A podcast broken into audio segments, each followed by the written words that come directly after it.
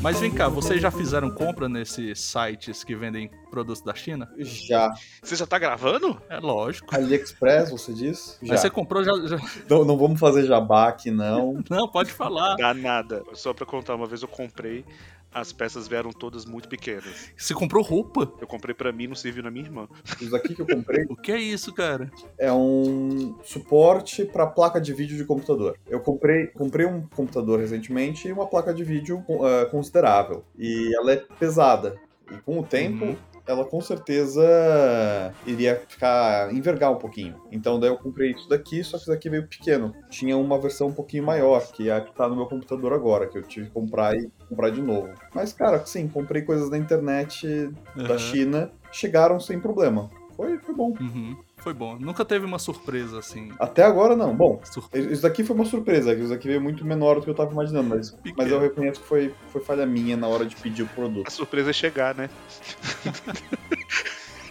Depois vai chegar, A surpresa. depois de um mês. Ah, então já que. Então é assim, você é daqueles que compra assim, aí depois na outra semana faz outra compra, na outra faz outra compra, e aí vai chegando, né? Um mês chega uma coisa, no outro mês chega outra coisa. Então, oh meu Deus, chegou algo aqui que eu nunca pensei que ia chegar pra Já, mim. já E aí fui. não- nem lembrei que comprei isso, é É, isso? exatamente, ele tá se dando um presente. Ele compra, esquece que comprou, depois chega, nossa, ganhei de graça. É, tranquilo. Gente, foi bem no começo, quando começou a explodir esses sites chineses.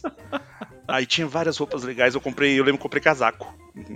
Primeiro que comprar casaco em Brasília, não sei pra quê, né? Comprei os casacos, aí chegaram os casacos, gente, juro. Tem 1,71, sou pequeno, 1,71, 17 de janeiro. A minha irmã tem 1,60, então serviu nela. A gente teve que dar pros meus priminhos de 14 anos. Enfim, Cara, então bora. bora. Meu nome é Kleber Eu sou o Jax, e esse é o bora Agilizar agilizar junto. Hoje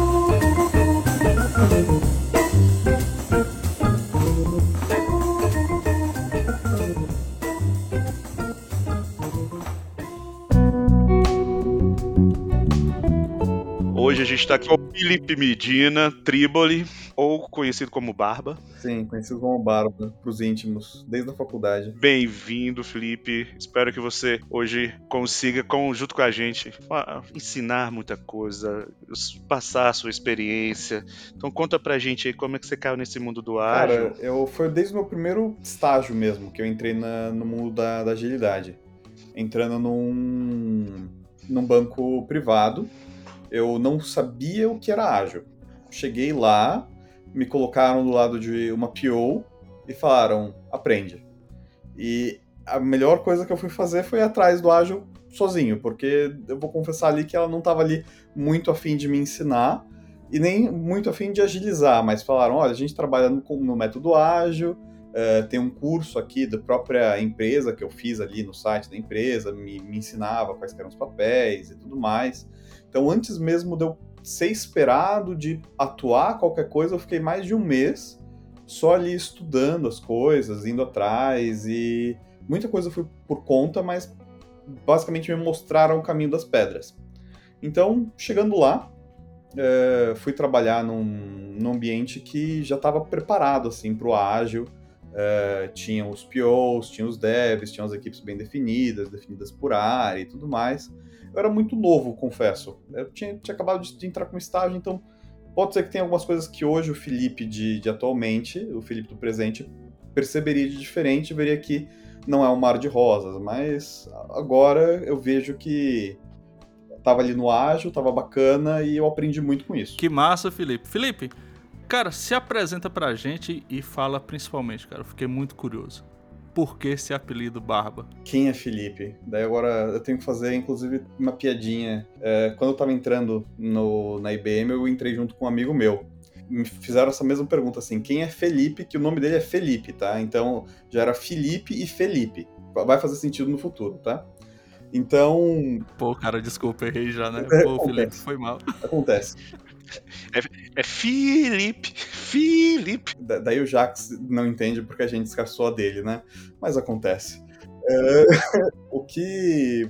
Basicamente, quem é Felipe? Ah, Felipe é uma pessoa organizada. E na hora, é, a gente tinha um amigo já que estava fazendo ali a parte da, da- via as anotações e, e tinha a anotação da pessoa que estava entrevistando ele. Ele respondeu e falou de si mesmo na terceira pessoa. Achei estranho, mas tudo bem. então, essa foi. Seguindo os passos do meu amigo, que é colega aqui de trabalho já, atualmente. Uhum. Felipe, ou no caso Barba, é um cara legal, primeiramente, antes de tudo. É, é cara com tanta.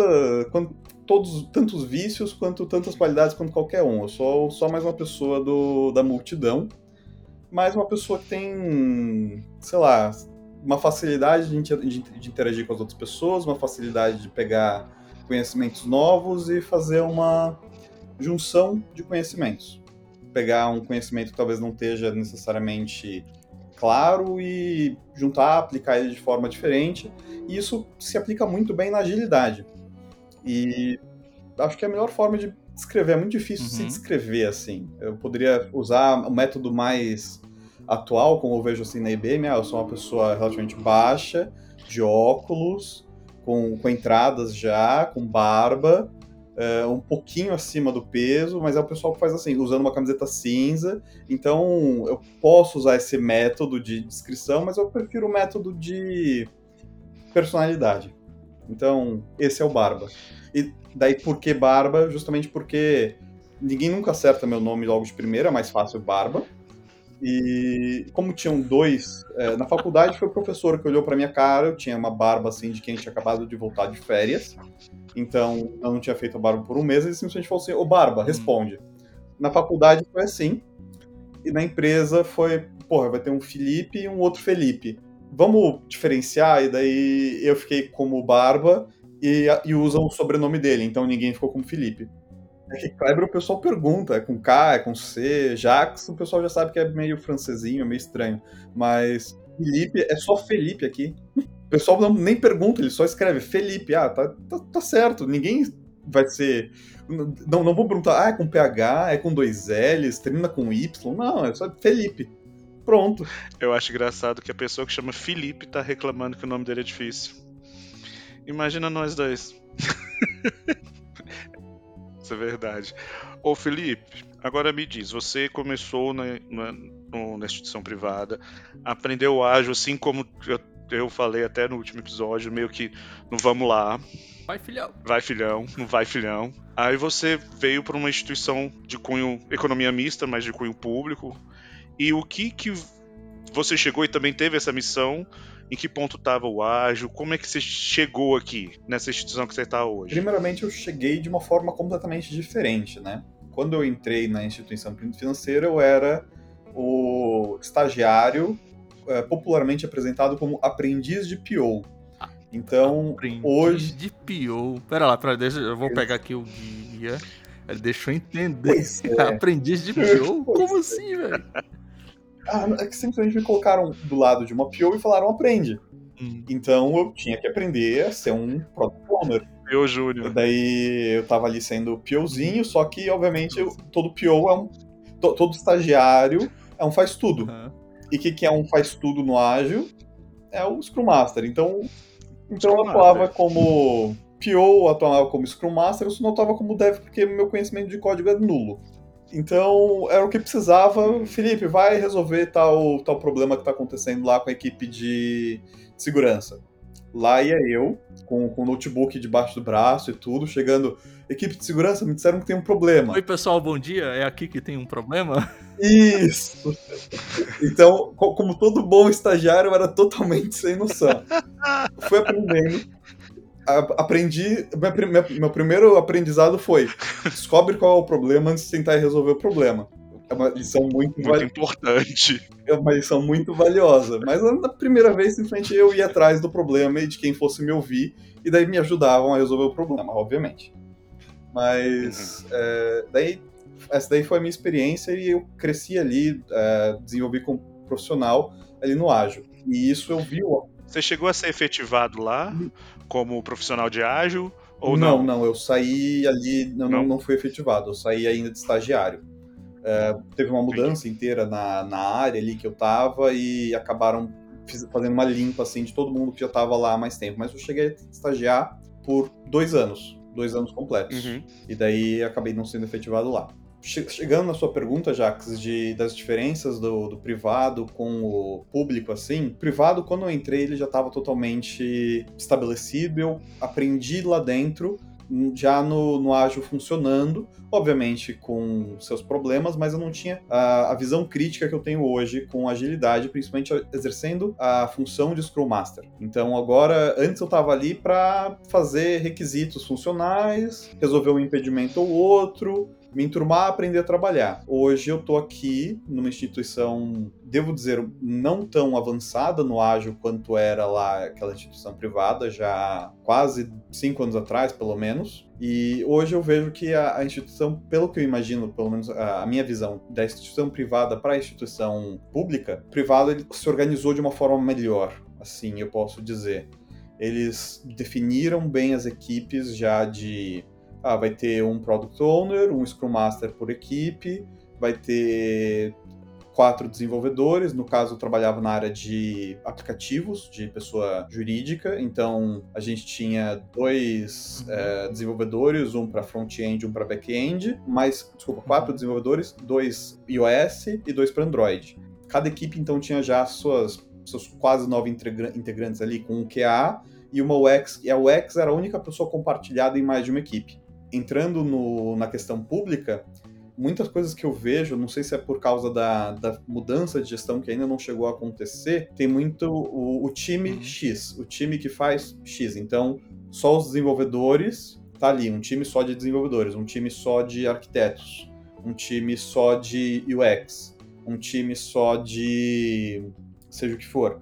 Eles não estão tão bem integrados e multidisciplinares. Isso acho que é a uhum. maior é, mudança assim que eu vejo de uma área para outra, é essa falta de interdisciplinaridade do time. Obviamente tem algumas coisas assim que acabam acontecendo, que é, que é em todo lugar de, de agilidade, que é a intervenção muito frequente da gestão. Uma coisa que eu acho que vem da. Uhum. Eu, eu, percebo isso mais na, na, questão pública do que na questão privada, tá? Inclusive. Que é esse posicionamento por CPF. Então, quando eles querem alguma coisa para a equipe, digamos que nós três fôssemos uma equipe, eles iam falar assim: Jax, eu quero você. Uhum. Que faça alguma coisa. Kleber, você vai fazer outra coisa não é uma coisa, não é uhum. passado para a equipe e a equipe entende o problema, de, designa a melhor pessoa para resolver o problema e, e, atua ou como equipe ou separadamente. Mas era é muito questão de você, meu funcionário, eu quero que você faça isso. É o que eu consigo perceber bastante na questão pública. Então, assim, é, essa cadeia é, de comando e controle, esse quase esse micromanagement, é, CPF, CPFizado, assim, uhum. com esse termo aí, vou, vou registrar. CPFizado também, né, é uma das diferenças que você encontrou aí dentro da tua jornada, né? E como era a questão de autonomia do time? Vamos lá. Tem uma determinada atividade que precisa ser feita, e aí você falou, né, tá, Jax, quero que você faça isso, Kleber, você vai cuidar disso. Como, como é essa diferença dessa autonomia do time escolher como atingir determinado objetivo? Tem diferença? Cara, eu vou dizer que a autonomia, assim, eu, agora eu tô atuando, atuando como contratado na empresa pública. Então, autonomia eu não tenho muita, né? Uhum. Eu simplesmente estou ali para prestar uhum. o meu serviço de tentar colocar agilidade nas equipes que me colocaram mas a autonomia uhum. que tinha na questão privada era muito clara. Era uma ordem é, basicamente direta que respeitava uma cascata de, de, de autoridade vindo do, do gestor, uhum. passando para o coordenador, que passava para os POs. E cada coordenador tinha assim é, quatro, cinco POs para coordenar. E essas, todo mundo debaixo de um PM, de um Project Manager. Hum. As ideias vinham, mas eram sempre divididas na, nas equipes. Então, tinha a equipe de NPS, a equipe de capitalização, equipe de investimentos. Então, era dividido dessa seguinte forma e davam essa autonomia, tirando quando teve a situação do Pix, por exemplo. O Pix, quando chegou, foi para tudo, a gente precisa fazer o Pix descer. Todos os bancos, eu acho que entraram, pararam tudo e ó, o Pix tem que funcionar. Mas é. tirando a parte assim do Pix, era muito dado pra gente essa liberdade de da autonomia do que a gente poderia fazer. Tinha o backlog, que era muito bem estruturado, é, talvez até atolado demais, hoje eu vejo isso, mas na época eu falava: caramba, tem mais de 50 histórias preparadas pra gente já começar a fazer. Só que eh, eu tenho certeza que se eu pegasse para ver essas histórias hoje, elas estavam preparadas só no tipo título, tá? Porque provavelmente não estavam escritas é, a necessidade do, do cliente, não estavam escritos os testes, os cenários de teste. Isso aí foi um ponto de conten é, foi um ponto de, de, atrito, inclusive, que eu participei lá, que eu estava tentando uh, aprender com os Scrum Masters a como fazer as histórias terem mais, uhum. é, mais claras para os desenvolvedores. Mas parte do, do da, da, autonomia uhum. que o PO ele tinha total autonomia da equipe. Isso era uma, um diferencial que eu vejo entre a privada e a pública. Na privada, eles respeitavam a autoridade do PO uhum. de uh, te dê, damos para você esse produto aqui para você cuidar, seja NPS, seja capitalização, seja investimentos, e você, um analista, geralmente era analista que se torna PO, você tem essa responsabilidade de uhum. ver o que é melhor e você tinha a oportunidade de pedir, inclusive, para outras áreas. Por exemplo, eu lembro claramente da PO que trabalhava na mesa de, de NPS, que ela foi atrás da, da UX e perguntou como que ela poderia fazer uma análise para entender qual era o melhor uh, método de redirecionamento de clientes dentro do, do aplicativo, porque estavam tendo uh, reclamações de ah, esse aplicativo é muito confuso de usar, ah, me perco usando o aplicativo, não sei, então tivemos que fazer toda uma um, grande parte eu que fiz até esse mapeamento das telas que estavam no aplicativo para onde cada uma delas ia. Isso é uma coisa que é, é, uhum. é, é ruim de falar assim, mas caramba, um banco é, solidificado, famoso, todo mundo, mais de 100 milhões de, de, clientes aqui, bem, bem mais, e não, não dentro do próprio empresa não tinha um mapa do aplicativo. Então, essas coisas você pode ver uhum. tanto no privado quanto no público. Essa falta de toque às vezes acaba acontecendo. E dando esse projeto com, com, a, com a UX, que eu participei ali, a gente acabou reorganizando o aplicativo. E isso partiu de uma iniciativa da Product Owner. Não veio uma pedida do, do chefe, nada, nada desse tipo. Ela viu a necessidade uhum. e foi atrás, o que é um contraste com a empresa pública a empresa pública, muitas vezes, conversando com alguns colegas, é prefiro não me não me expor, eu vou aguardar pela, pela direção do meu chefe. Então, uma empresa altamente hierarquizada, né? Uhum. Felipe, tem esse esse BO, né? E Felipe, então pegando um pouco desse gancho do PO que você estava falando, então você acredita que o engajamento dentro da instituição privada está maior, principalmente na área de negócio, do que na área pública?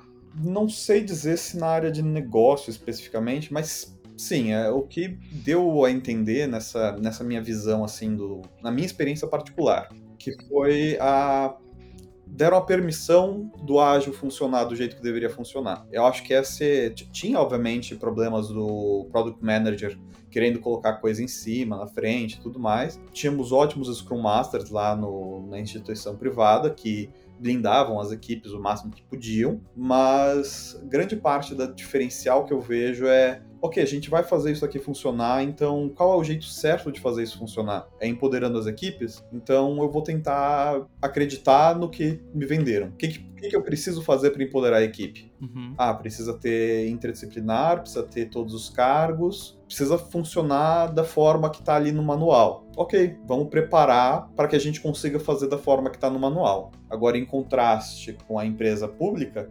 eu tô já atuando numa equipe que tem quase um ano que eu vou atuar nessa equipe. Vai parecer até sacanagem como que dá para atuar numa equipe assim, mas a equipe não tem um PO designado. Então, o PO. Então conta esse case de sucesso pra gente. Como é que você tá um ano num time sem PO? Cara, o gestor virou PO, né? O, o gerente ali de, de da, da, área acabou virando PO, porque não. E isso é um trabalho horrível para ele, porque ele tem outras coisas, atribuições para fazer, mas ele acaba tendo que ser PO também da equipe. Não, e assim, né? PO a gente tá sendo bem romântico, assim, né? Porque não, não vai ter um papel de PO. É, não tem como o cara essa pessoa né, atuar como PO dentro, do, dentro de um time se ele não faz parte é, sequer do time. Né? Uhum. Ele está ali num papel de gestão, é, respondendo outras atribuições, pelo que eu estou entendendo, né, talvez não esteja tão disponível para o time quanto o time deseja, ou seja, na, nem na, parte do time ele é. Né? Defendendo então, um pouquinho a instituição pública, é. na própria instituição privada tinha casos de PO ausente. Então é o PO que aparecia, falava, ah, isso daqui é o que precisa fazer, faz isso, isso, isso, isso, isso, aparecia uma vez por semana ali e ia fazer outras coisas. Isso depende de funcionário. Mas é uma coisa assim que mais se aproxima. Não tem um PO, quem está fazendo essas, às vezes, de PO, de dar direcionamento do que precisa ser feito, é o gerente, ele chega ali e fala, ah, eu preciso que seja feito isso, isso, isso, isso, mas muitas vezes, ao invés de chegar para alguém é, específico na empresa, na, tipo, um PO da equipe, vai por CPF. Talvez isso potencialize o problema que eu estava falando ali do CPF, que como não tem um PO uhum, para ele passar uhum. as atividades especificamente, uh, o que ele quer que evoluir, aí ele acaba passando para as pessoas e, e daí a gente tem que correr ali para entender o que, é, qual que é a demanda, criar história, uh, priorizar, fazer o refinamento se der, e porque vocês sabem que geralmente quando vem do gerente é faça agora e para tudo que está fazendo. É, tudo é a prioridade. Nunca vi isso, nunca vi. Não, nunca vi. É, deixa eu jogar uma polêmica aqui. Felipe, o time que você atua hoje é um time de tecnologia, certo? Sim. Que o gestor é um, um gestor de TI. Sim. Não é? Sim, ele tem, ele tem já experiência em TI. Ele tem experiência em TI, ele já foi parte do time, inclusive. Uhum. Então você acredita que por não ter uma área de negócio envolvida, esse gargalo fica maior esse gargalo ou até esse abismo entre existir um gestor de valor que é um, um TI, que já foi parte do time, e não ter um negócio por trás ali demandando? Você acha que pode tem alguma relação isso? É difícil de falar, mas eu acredito que tem sim. Tem, de certa forma, tem, porque a parte do negócio é, acho que é imprescindível para qualquer negócio, seja um banco. O banco é um grande de um negócio. E a parte de negócios está faltando porque muitas das demandas vêm da onde? Vem de uma ideia que veio do gestor, para não falar de outro lugar. Faz a, a falta de ter um, alguém de negócios que tenha visão de negócio para cada produto. Por exemplo, o que, que eu quero ter com o meu produto de NPS? Ah, eu quero ter um NPS acima de 8. O que eu quero ter com o meu produto que é de investimentos? Putz, é o, é o gerente que não necessariamente tem um background em investimentos, mas está ali responsável por cuidar disso, que vai saber o que, que é melhor. E uma coisa que eu vejo que agora eu percebo bem era a utilização de user experience. Principalmente que eu trabalhava ali na parte de, de aplicativo, talvez por isso fosse mais é, disseminado, mas sempre tinha um UX para garantir que a forma como fosse implementada estava de uma forma adequada para o usuário final. Uma coisa que eu não consigo nem sempre ver ali na, na instituição pública. Basicamente, tem que fazer dessa forma. Por que, que tem que fazer dessa forma? Porque é a forma mais rápida e me pediram e eu preciso fazer isso. E não, não tem uma, um, uma questão assim de. Não vou falar cuidado, porque o cuidado até tem, mas não tem essa visão também do, do usuário que vai acabar utilizando. Por exemplo, uma equipe de arquitetura, o usuário final é o próprio, a própria instituição. Não, não é um, um cliente, não é a Maria da Silva que vai ali no caixa que vai se importar com a equipe de arquitetura. Não, é o próprio banco, são as próprias áreas. A equipe de arquitetura é um. É basicamente a espinha dorsal assim da, da parte de tecnologia que você pode acabar vendo que não faz é, tanta questão de se preocupar com o, o, usuário final. Entendi, entendi. Então, Felipe, você acredita que o ágil dentro de uma, da instituição pública, pelo menos a, a parte que você está trabalhando, ainda está, não digo engatinhando, mas ele não está sendo seguido by the book, né? Que também eu acho isso uma utopia. Mas você acredita que ele precisa ser mais discutido, mais, reforçado os conceitos? É, onde que está esse, esse calcanhar de Aquiles aí? Ou o calcanhar de Aquiles é um Scrum Master que faz tudo e, e o gerente acredita que não precisa de um PO porque está dando conta de tudo? Porque eu já vi casos assim. Como um Scrum Master que organiza fila Sim, de priorização. Já vi, mas eu... O PO não precisa nem aparecer. Pois é, só precisa criar ali historinha da. fazer o resumo da história e pronto.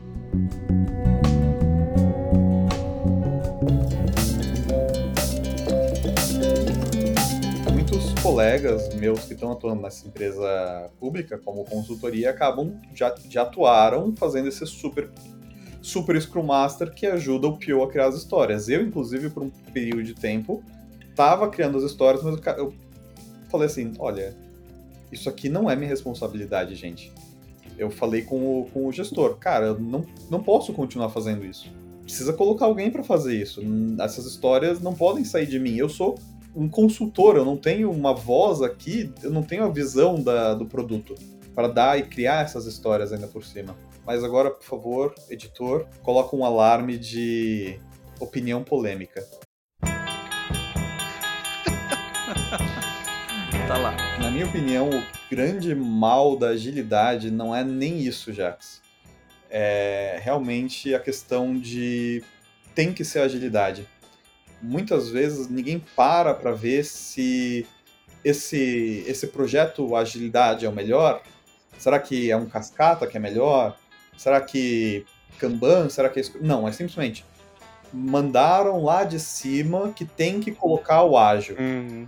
E isso é a coisa que vai provavelmente é, tirar todo o crédito, toda a confiança que as pessoas têm no ágil, porque ele não vai ser implementado simplesmente vão falar: estamos colocando o ágil aqui, mas o ágil não está rodando como ágil. Isso tanto em instituição privada quanto em instituição pública. Simplesmente mandam colocar o ágil e a, a equipe não, tá, não sabe o que, que é, o gestor não sabe o que, que é, contratam alguém para ensinar o ágil enquanto supostamente já está rodando o ágil, sem fazer um preparamento antes, e simplesmente falam: agora vocês são ágil. Parabéns. O que, que mudou? Nada. Mas agora a gente é ágil, isso. Então tem que ter as métricas, isso. Ah, e tem que ter as histórias? Tem que. Por quê? Ó, tem que ter as histórias porque tem a história no ágil. Ah, ok. E, e, e, e o ágil é para entregar mais rápido? Não. O ágil é para. É, o que é ágil? É, é pra comer? Então por que, que é ágil, né? Cara, quando... Então ágil é o quê? Tem, então ágil é o quê? Um meme, assim uhum, que eu uhum. entrei, tipo, passar no cabelo. terceira semana de sendo estagiário, não sabia direito o que, que era ágil ainda. Tava, tava pegando ali com a equipe me mostraram uma, um meme que era um. Sabe aquela uhum. bota em cima do trabalhador?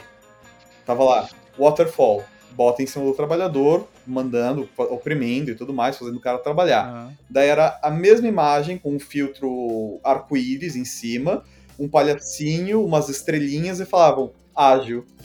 É a mesma, a mesma coisa. O ágil não é nada mais que um filtro do Instagram. no, no, na cascata. É isso que você tá me dizendo.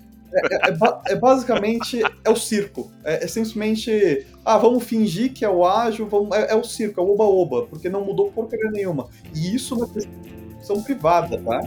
Isso na instituição privada, nem era instituição pública.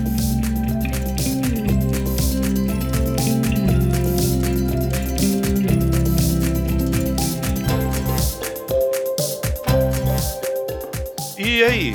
Tá, problemas. Pá, pá, pá. Como é que a gente arruma isso? Pra, a gente vai, a gente vai para essa etapa de pensar em solução. Mas assim, um dos grandes problemas, ainda olhando para isso e ainda imaginando aquele cenário lá de filtro do Instagram de arco-íris na frente de uma cascata, cara, assim, é, existe muita confusão, né? É, confundindo ágil com framework, com método, com, com jeito de pensar e mistura tudo e vai uma loucura é, e, e, esses níveis de maturidade diferentes que acontecem, o gestor entende uma coisa, é, se é público ou privado, aí já, já, já nem importa mais, porque no fundo, no fundo, são pessoas que, que decidem é, por outras pessoas que todos estão a fim de manter né, seus empregos, seus trabalhos, e vira essa mistureba toda. E aí sim, né, pô, depois de tanto problema, né, Jax? A gente pode. Que que, que vocês enxergam, cara, de, de, de possíveis é, coisas que podem ser colocadas tentando pensar na perspectiva de solução? Deixa seu comentário aí, o like no canal. Não. é, é, se você tiver, né? Vamos escrever esse livro juntos. Vem aqui pro podcast. Uma a solução, por mais triste que possa ser, não vai vir da gente, né? Primeiro, é que nem uma a bolha de bolha financeira, bolha de imobiliária, é uma bolha que está criando de agilidade. Uma hora ela vai estourar. Isso é o que talvez. Será que já não estourou? Pois fica, fica a dúvida. Será que já não saturou? Então, é, quando essa bolha estourar e falar assim, ok, não, não é para colocar mais ágil, ágil não funciona, olha todos esses exemplos aqui de que deu errado, talvez, e é um talvez, bem talvez, porque a gente sabe como funciona as pessoas, como funcionam as empresas, é, a gente tem uma segunda chance, uma segunda leva de ok, por que, que deu errado na primeira vez? Se, se, se tiver, vai, precisa ter muito essa introspecção. Mas a gente sabe que é, CNPJ não tem introspecção. CNPJ não tem alma. Então vai seguir onde está o dinheiro e vai seguir onde está a, a, direção do CEO. Falou que tem que ser agilidade, vai ser agilidade, sem necessariamente ver se combina ou não o que está sendo feito.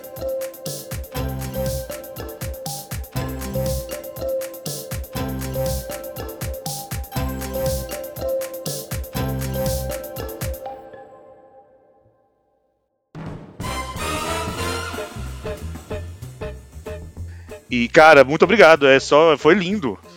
Foi lindo, lindo, lindo. Só agradecer e. E é isso. Nossa. Muito, muito mesmo, assim. Muito bom ver e ouvir sua visão. Sabe? Ainda mais que um, um rapaz novo, um jovem mancebo no ágil. Né? Já que eu sou um idoso. Acho que eu vou montar outro podcast, né? Chamado Polêmicas da Agilidade.